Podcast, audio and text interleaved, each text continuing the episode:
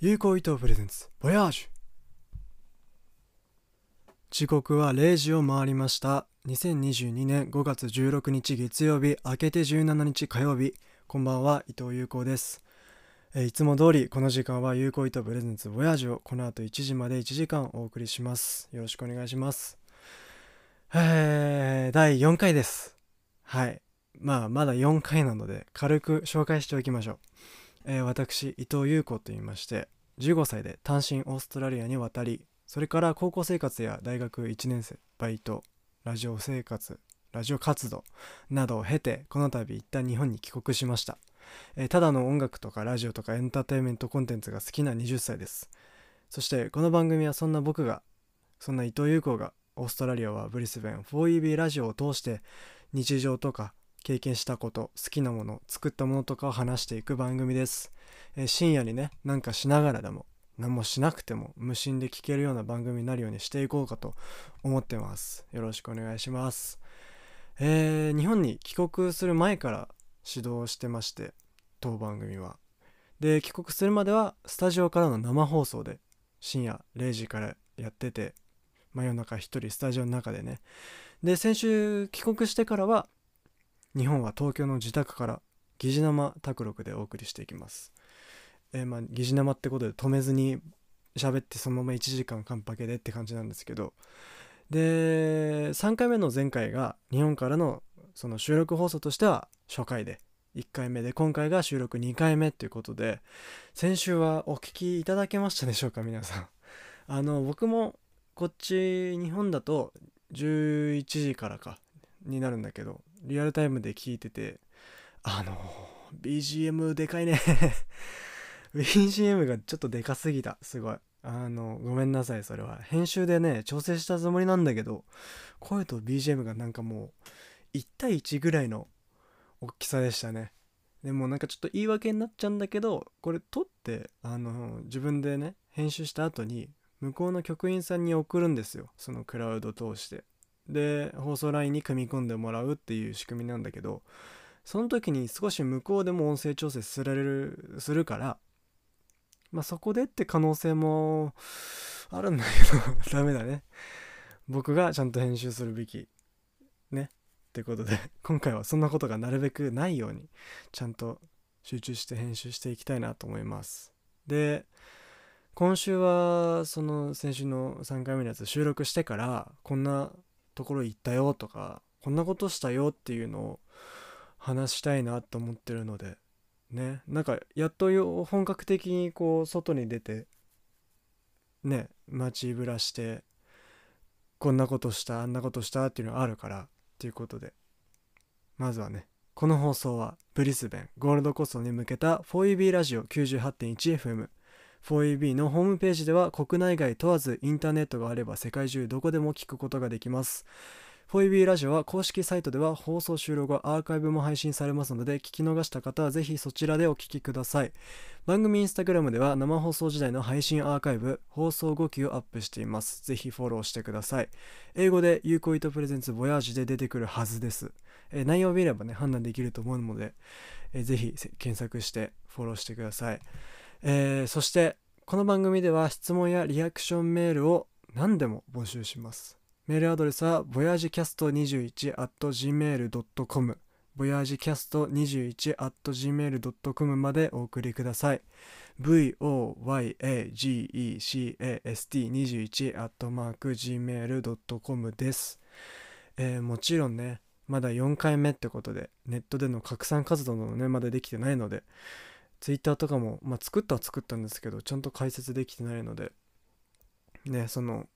何て言うんですか届く範囲もたかが知れてますがいつでも送ってくれたら読みますのでぜひどんな内容でも送ってください。よろしくお願いします。ねそうだから先週のその収録終わってから1週間一人で結構積極的に外に出たんだけどまず最初にっていうかカラオケに行きたいなと思って。っていうのはあの向こうにないからカラオケまああるんだけどあの日本の機械でみたいのはなくって。だ基本的に韓国製なのかな。そうだから韓国の曲が多くて。で電目みたいのもないからあの辞書みたいのがその部屋に置いてあってそこで自分のその歌いた曲を辞書引いてそこに曲の横に書いてある番号を入力してようやく歌えるってやつだからあのねその時間辞書引きの時間を全部足したら5曲ぐらい歌えんじゃないのって感じであのまあもちろんその日本の曲もそんなになかったしだからめちゃめちゃカラオケ行きたくて。で最後帰ったのがじゃあコロナ禍前だから2年ちょっと前ってなるとその間にリリースされた好きな曲たちもあるわけですよ。歌え歌えてない曲たちが。だからそれたくさん歌いましたね。藤井風とかもちろん源さんとかキングヌーとか。楽しかった。すっきりしましたね。それであの本屋にも行ってて。でまあ僕本好きだからなんかいろんな人の本読んだりするんだけどそこで好きな本買って。でねどこだったかな？駒沢自由が丘か。自由が丘に行った時にブックオフがあってであ久しぶりにブックオフあると思って行ってみようと思って「進撃の巨人」とか揃えたかったから。で行ったらあの今服とか売ってんのね。服売ってて古着屋さんみたいな感じでブックオフで。でなんかまあ全然悪くないきれいめなブランドのやつとかもかわいいのとかも売ってて。まあ別に買ってないんだけど。で本のところ行ったらブックオフってまあ本だけじゃなくてゲームとか CD とか漫画とかも置いてんだけどあのレコード？アナログレコードも置くようになっててレコード始めましたみたいななんか冷やし中華始めましたみたいな感じでチラシ書いてあって。でおーレコードだと思って。っていうのもまあこのラジオで話したかな？前のその火曜日のラジオで話したことあると思うんだけど僕レコード集めるのが好きでオーストラリア行ってからなんだけどだからそこでレコードも見てさまあその日本の掘り出し物みたいのがあるからめちゃめちゃ楽しくって。でその日は何か買ったのかな？買わなかったんだ結局。買わずに帰って。で帰りにあのミスタードーナツによってね。あのミスタードーナツってめっちゃうまいじゃないですか。で向こうにないからあのクリスティクリスピークリームとかはあるんだけどミス日本でいうミスドみたいなそういうなんかいろんな味があってみたいのがないからめちゃめちゃ恋しくて。で今なんかその京都のなんか抹茶の何？キャンペーンみたいなのもやってるからそれ食べたいと思って食べてポン・デ・リングのなんか抹茶味みたいなきなこ抹茶みたいな食べて超うまかった。超うまかった。で向こうにっていうかそっちにオーストラリアにミスドがすごい好きな友達がいたからもう写真送りつけて「うわいいな」って言ってあのめちゃめちゃ美味しかった。ですね。であのー、今ねお家の、まあ、妹2人いるんだけどそのうちの1人がスパイファミリーのアニメ見ててで僕も見てるんだけどめちゃめちゃ面白くてだからまあ漫画も買ったんですよね。でまあ入りは星野源さんだったんだけど喜劇が「喜劇」っていう曲がエンディングテーマだったから。でもねいざ見てみたらめちゃめちゃ面白いっていうあのすげえ知ってよかったなって思って昨日ようやくそれましたね。本屋行っても売り切れてることが多かったからあこんな人気なんだとか思って。で源さんのあれで言うと NHK で「君の声が聞きたい」っていうプロジェクトがあってでそれのなんかオープニング番組みたいな特別番組みたいのに星野源さんと YOASOBI さんのコラボであのまあ歌を届けるっていう番組だったんだけど YOASOBI が「あの夜」をなぞって。で星野源が「想像」を歌って最後2組で星野さんの「3」を歌うっていうのをやっててあのめっちゃ良かった。あのまあもともと第1回でも言ったかもしれないんだけど YOASOBI のいくらさんのいくらちゃんの声がめっちゃ好きで僕が。でまあ源さんはもちろんすごい好きでっていうのがあって夢にまで見たコラボ。でハモリもあってみたいな。超良かった。であの YouTube に今公式で上がってるのでぜひ見てみてください。あのその前の「あの夜なぞってと想像」もセットで3も3曲全部入ってる12分ぐらいのやつあるんでぜひチェックしてみてください。ということで今日の1曲目お聴きください。星野源3 Yuko Ito presents Voyage.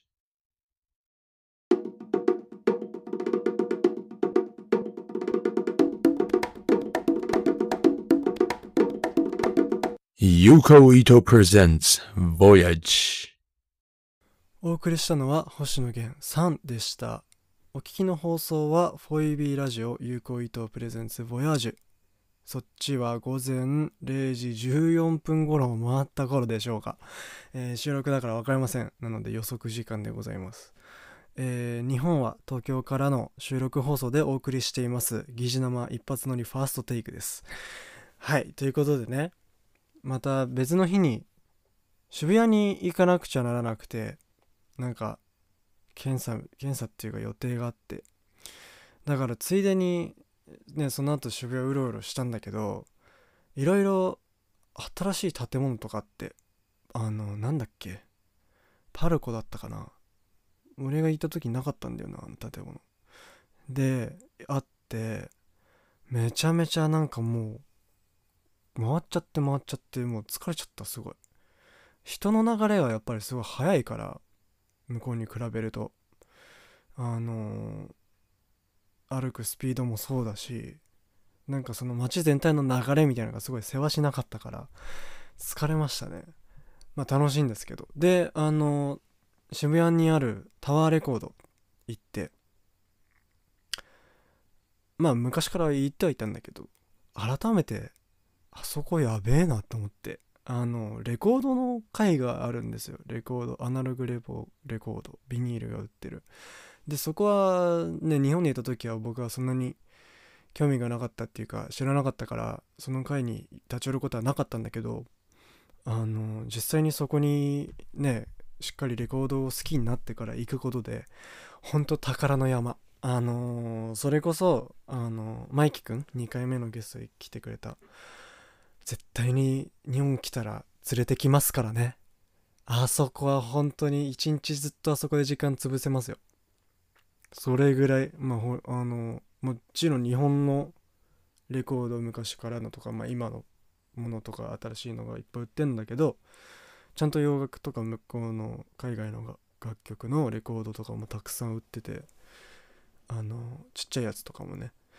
だから本当にあそこずっと入れますよ一日中。一日じゃ足りないかもしれない。であのレコード僕その時宇多田ヒカルさんのレコードとクロス to you カーペンターズのレコード見つけて探してたから買ってであとね CD をね買ったの。キングヌーとあの風さん藤井風さん買ってで前のそのオープニングで言った本屋で「ムジカ」っていう日本の音楽雑誌があるんだけどそれの5月号買ってて表紙がねあの風さんなの？藤井風さんで。で初ロングインタビューみたいな感じで本当にその何？生まれてから今まで。で今アルバム2枚出してんだけどその1作目2作目をちゃんとこう掘って喋るみたいなインタビューがあって。でとにかくすごいよくって読んだんだけど。で全部言っちゃったらよくないかもしんないから言わないんだけどあのーすごいね。風さんのそのインタビューから個人的に再解釈できた、まあ、曲についてもそうだし風さん自身についてもそうなんだけどことがあって。まずそのなんか前の放送いつだったかな？マイキ君たちりょうくんが来た第2回の放送かその前か忘れちゃったんだけどあのーすごく彼は悟りきっていてその上で素晴らしい歌詞とともに音楽を作ってるみたいな話をしたんだけどそんなことはなくて。でそのアルバムタイトル第1作目の「Have Ever Have Never」っていうやつもお父さんからの言葉でで何て言うんだろう。歌詞だったりっていうのは彼のその理想みたいな話。自分はこうでありたいとかこうなりたいっていう曲っていうかまあ歌詞にを書くことが多くて。で例えばその「帰ろう」っていう曲だったらすごいなんだろうな少し人々を上からあの悪い意味じゃなくてねその雲の上からこう覗いているみたいなぐらいの余裕も感じたんだけどそれも何て言うの？彼からしたらそうただそういう人間になりたいなっというかそういう人でありたいっていう思いから出た言葉らしくてだから彼からしてもかなり重ためのテーマらしくて大きくてね。だから普段そんなに聞けないんだって構えちゃうから。だからその世間に流行る曲っていうかその何て言うの？藤井風といえばこれっていう曲が帰ろうじゃなくてよかったなって言ってたそのインタビューの中で。であまあ確かにそうだそういう思いなら確かにそうなのかもしれないなって思ってあのなんか勝手に良かったのじゃないけど 一緒にね。うん確かにその背負う重さっていうのはすごい合うからでも最終的にそういうアルバムタイトルもそうだしが持つ責任だったり意味の大きさみたいなのも背負おうって思えたみたいで。でその、まあ、歌詞書くにしろ音楽作るにしろなんか自分の中に完璧な存在がいることを感じながらこう体を通して出てくるメロディーとかそれに対してこんな言葉をつけさせてくれて奇跡のようだって全てはギフトだって思ってるって言っててハイヤーセルフじゃないけどね。だからそう思えるのもすごい彼にとってはいいことなんじゃないかなっていうふうに勝手に解釈しました。うんなんかねなんだろう。旗から見るとこうすごく天井人じゃないけど上にいる存在のような歌詞だったり音楽だったりそういう思いが、まあ、彼のそういう話とかからも感じられるんだけどなんだろう。まだそうなりきれてないって言ったらあれだけどなんだろう余計に魅力湧いちゃったなっていう。そうありたい自分を表現する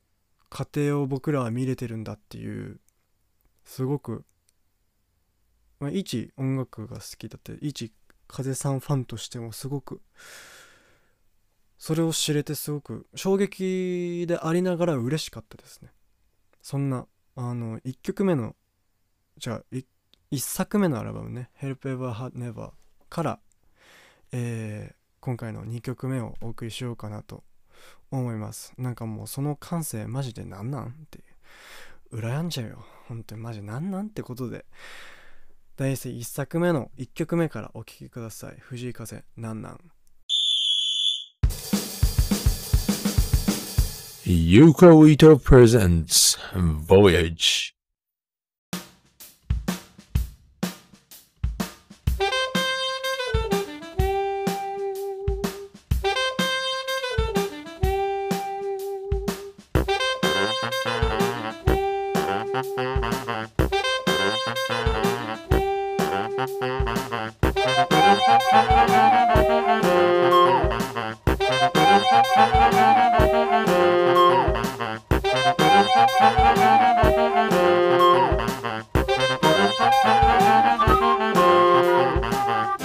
Yuko Ito presents Voyage.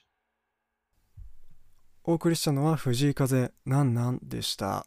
改めまして伊藤優子ですお聞きの放送は 4UB ラジオ有効糸プレゼンツ Voyage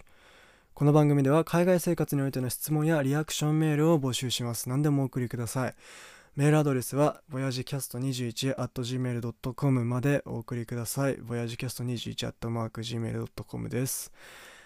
さてまだ同じ話続けるんだけど あの2作目藤井風さんの「ラボー・サーボー」のお題に移って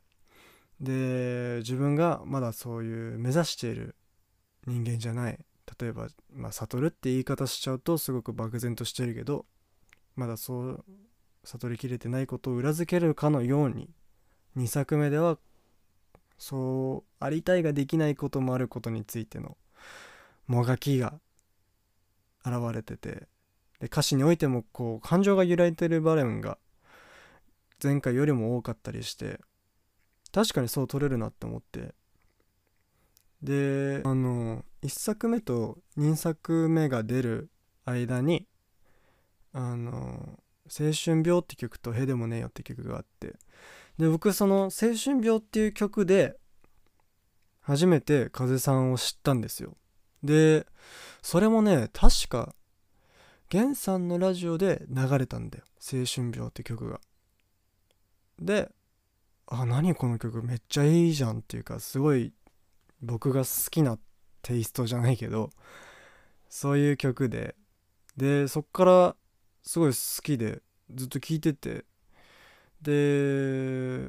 何て言うんだろうな。歌詞のその表現の仕方とか青春を題材にする曲って結構その青春最高みたいな曲が多い気がしてて。で何て言うの無意識にもなんだろうな思春期とかみたいのをうーん必ずしも100%楽しめてない人たちがその輪に入っているのだろうかっていうその視界に入っているのだろうかっていうのは思ったことがまあ昔もあって。でそういった意味ではその別に青春は悪いものとして全然歌ってるわけじゃないんだけど必ずしもいいものとして歌ってるわけじゃないっていう表現の仕方がすごく個人的には刺さって。でね「青春はどどめ色」っていう歌詞が、まあ、結構多分みんなも聞いたらそこがおおってなると思うんだけどその何て言うのそれもねインタビューで言ってたんだけど青春のその青をどどめ色っていう表現をするの？なんか多くの場合はこう青とかっていう例えることがあるんだけどどどめ色っていう青技だったり青ざめた唇の色を表す黒ずんだ赤紫青紫を指す言葉で。でなんかその純粋じゃなさそうなこう純粋がゆえにだんだんもがいてそういう色になってく様が青春っていう表現の仕方が僕はすごい好きでしたね。で同じく同じアルバムに1曲目に収録されている「キラリ」っていう曲が本人的にはそれが世に代名詞として広まった感覚みたいでで多分もう僕日本にいなかったからちゃんとそこは肌で感じれてはないんだけどね車の CM とかでも流れて多分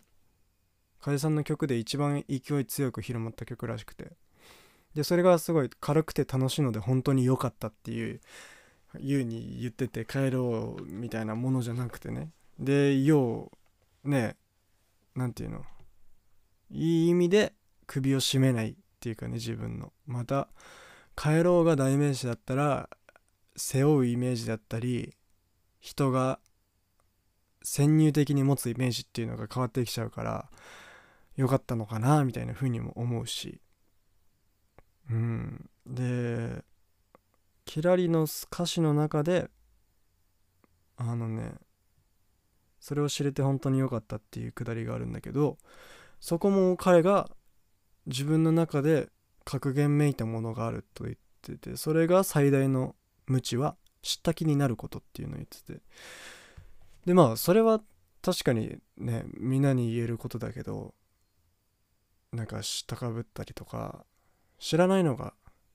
かっこいいことじゃないよねっていう。だからねそれはみんなやっちゃってるし俺もやるけどあのそれを意識しながら歌詞で表現してるのはねいいことなんじゃないかなっていう。何言ってんだろうね俺ずっと。でね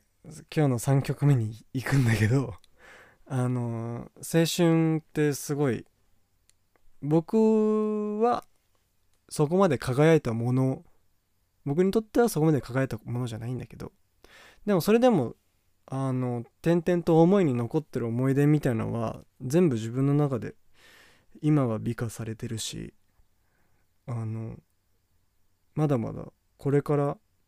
これから？今から？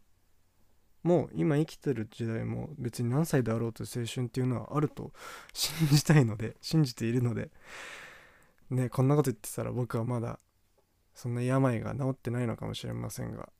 そんなね曲が染みすぎて大好きなんです。お聴きください。藤井風青春病。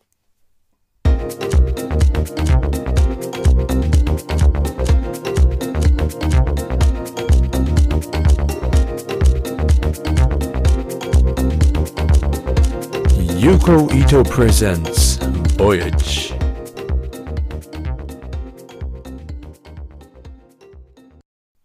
お送りしたのは藤井風青春病でした改めまして伊藤優子ですお聞きの放送は 4AB ラジオ有効伊藤プレゼンツボヤージということで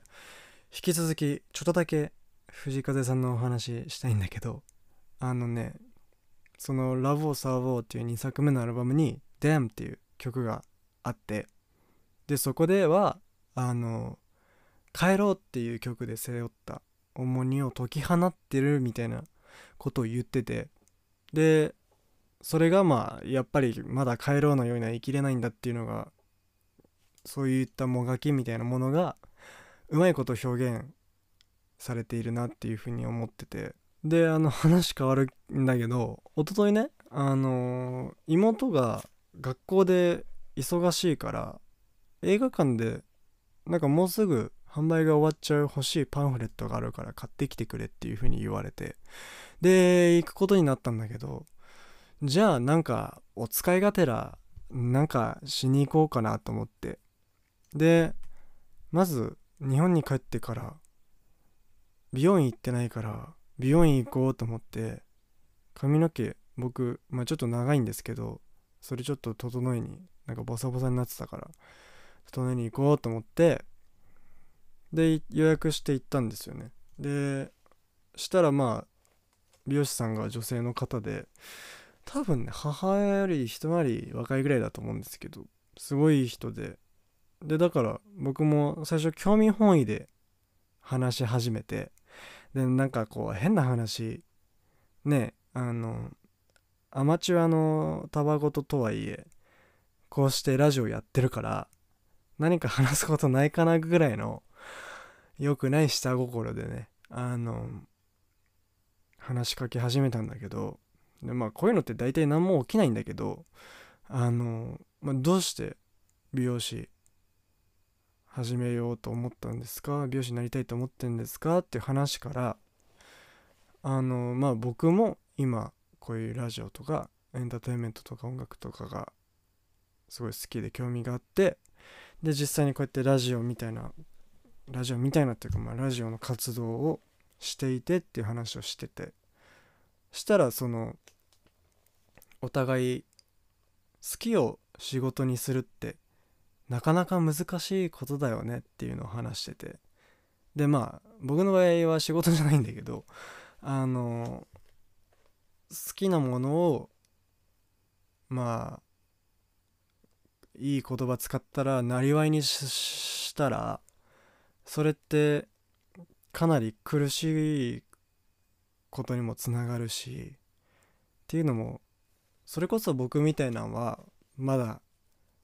これで別に全然食べてるわけじゃないから本当に好きでやってるだけだからあれなんだけどいざじゃあこれが仕事になりましたとかラジオに関わって生活していくことになりますってなった時に多分まだ僕はその想像の範疇でしかラジオってものが頭の中にないからその勝手な想像を美化された自分の目指している自分の望んでいる望んでいたラジオじゃない現実が、まあ、必ずあると思うんですよこの先。でそういう時に勝手に想像してたから勝手に裏切られるしなんかすごい苦しいよね それって。あのすごく本当に勝手にやって勝手に裏切ってるだけだから好きがゆえの辛さじゃないけどだから一回そこは自分で現実受け止めないといけないしだって結局はそこが現実だから自分が想像してた範疇のラジオってものはおそらく存在しない自分が作らない限りは存在しないと思うから。であの例えばこうちっちゃい頃から学生時代でもいいけどなんかやってるとこ人に見られて「あなんか君それ向いてるね」とか「あそれ上手だね」って言われることって第三者から見て向いてるって言われるからあの人並みぐらいだったら言われないわけじゃないですか。お世辞とかじゃない限り。であの言われたらそういう人に言われた「君向いてるね」なんあのそれうまいねって言われることって、まあ、多分そのそのコミュニティの中では一つ秀でたものがそれ自分の能力に合ったものスキルに合ったものスキルを持ってるものっていうのが多分そのトピックで。だから逆にそういうものを仕事にしたりとか能力自分で育てていく方が好きの原動力じゃないからあの楽っていうかまあ仕事としてやりやすいよねっていう話を聞かせてもらってああまあ確かにそうだよなと思って。でもその美容師さんはもともとまあ憧れとか好きだって気持ちで始めたからだからまあ何度も裏切られたし。だけどその好きを一回超えて好きの奥に行くことで行くことでっていうかまあその行く努力をすることでこうなんだろうな。一般人の私周りの人と変わらない私じゃなくて美容師の私になると。そういう話をしてて。でそれが、まあ、自分を形成していくんじゃないかっていうことをまあ僕はそういう解釈をしたんだけど。でその人もあの美容師になりたいって志してたから自分はコミュニケーション人と取るのが好きだって思ってたんですって。っていうのもまあ美容師さんはその髪切りながらお客さんとお話ししたりするのも仕事のうちだから。でも実際仕事にして始めてみたらあ私他人と話すの嫌いだわって思ったらしくてそれに気づいたらしくてああそれ面白いなと思って結局その好きな人と話すのはもちろん好きだけどでももう見ず知らずのむしろ例えばじゃあ自分のことを信用してない自分のことを敵対視してるような人たちに対して心割って話すのは好きじゃないって言っててまあそれは一理あるっていうか絶対そうだと思うんだけどそういう結局やってみて現場入現場入ってっていうか実際に自分があの主観でその立場に入って経験することで分かることって多分たくさんあるんだなって思ったからあのーね僕の場合もこうやって好きが原動力で初期衝動好きで始まっちゃってるから一回超えなきゃなと思いました。っていう話で。でその後そのパンフレット買いに映画館行くからじゃあなんか映画見て帰ろうかなと思って。で「余命10年」っていう実際に出版されてる本の実話を元に作られた映画みたいなんだけどあのね僕ここほんと数年留学してからも泣いてないんですよ。あの涙をどの感情でも垂らしてなくて。でそれがまあちょっとした悩みだったりもしてこんなに泣かなくて大丈夫なのかなみたいな。でなんかいろんな悲しいことがちょくちょくあった時にも涙には至らなかったりしてて。だからあのねそういう人間だったんだけどその映画の最中にあの初めて主人公が自分の弱さを家族に見せるところで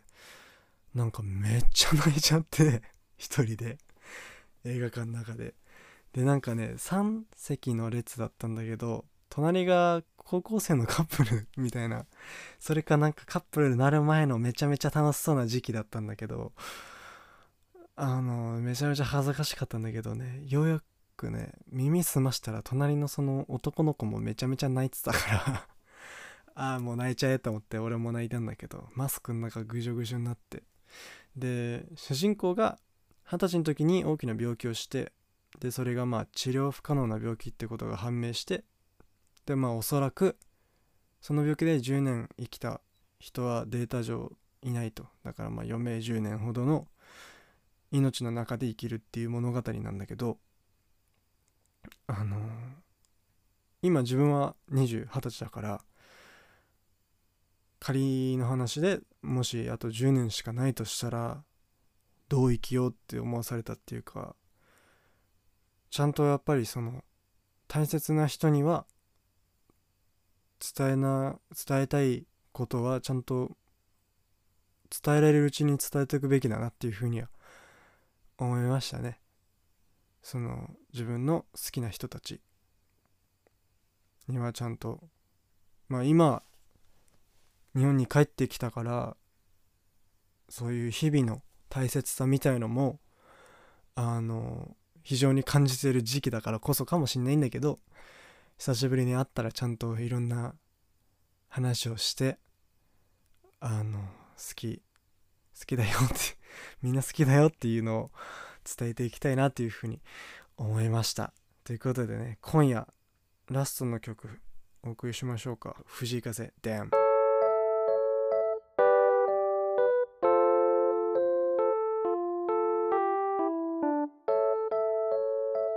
Yuko Ito presents Voyage.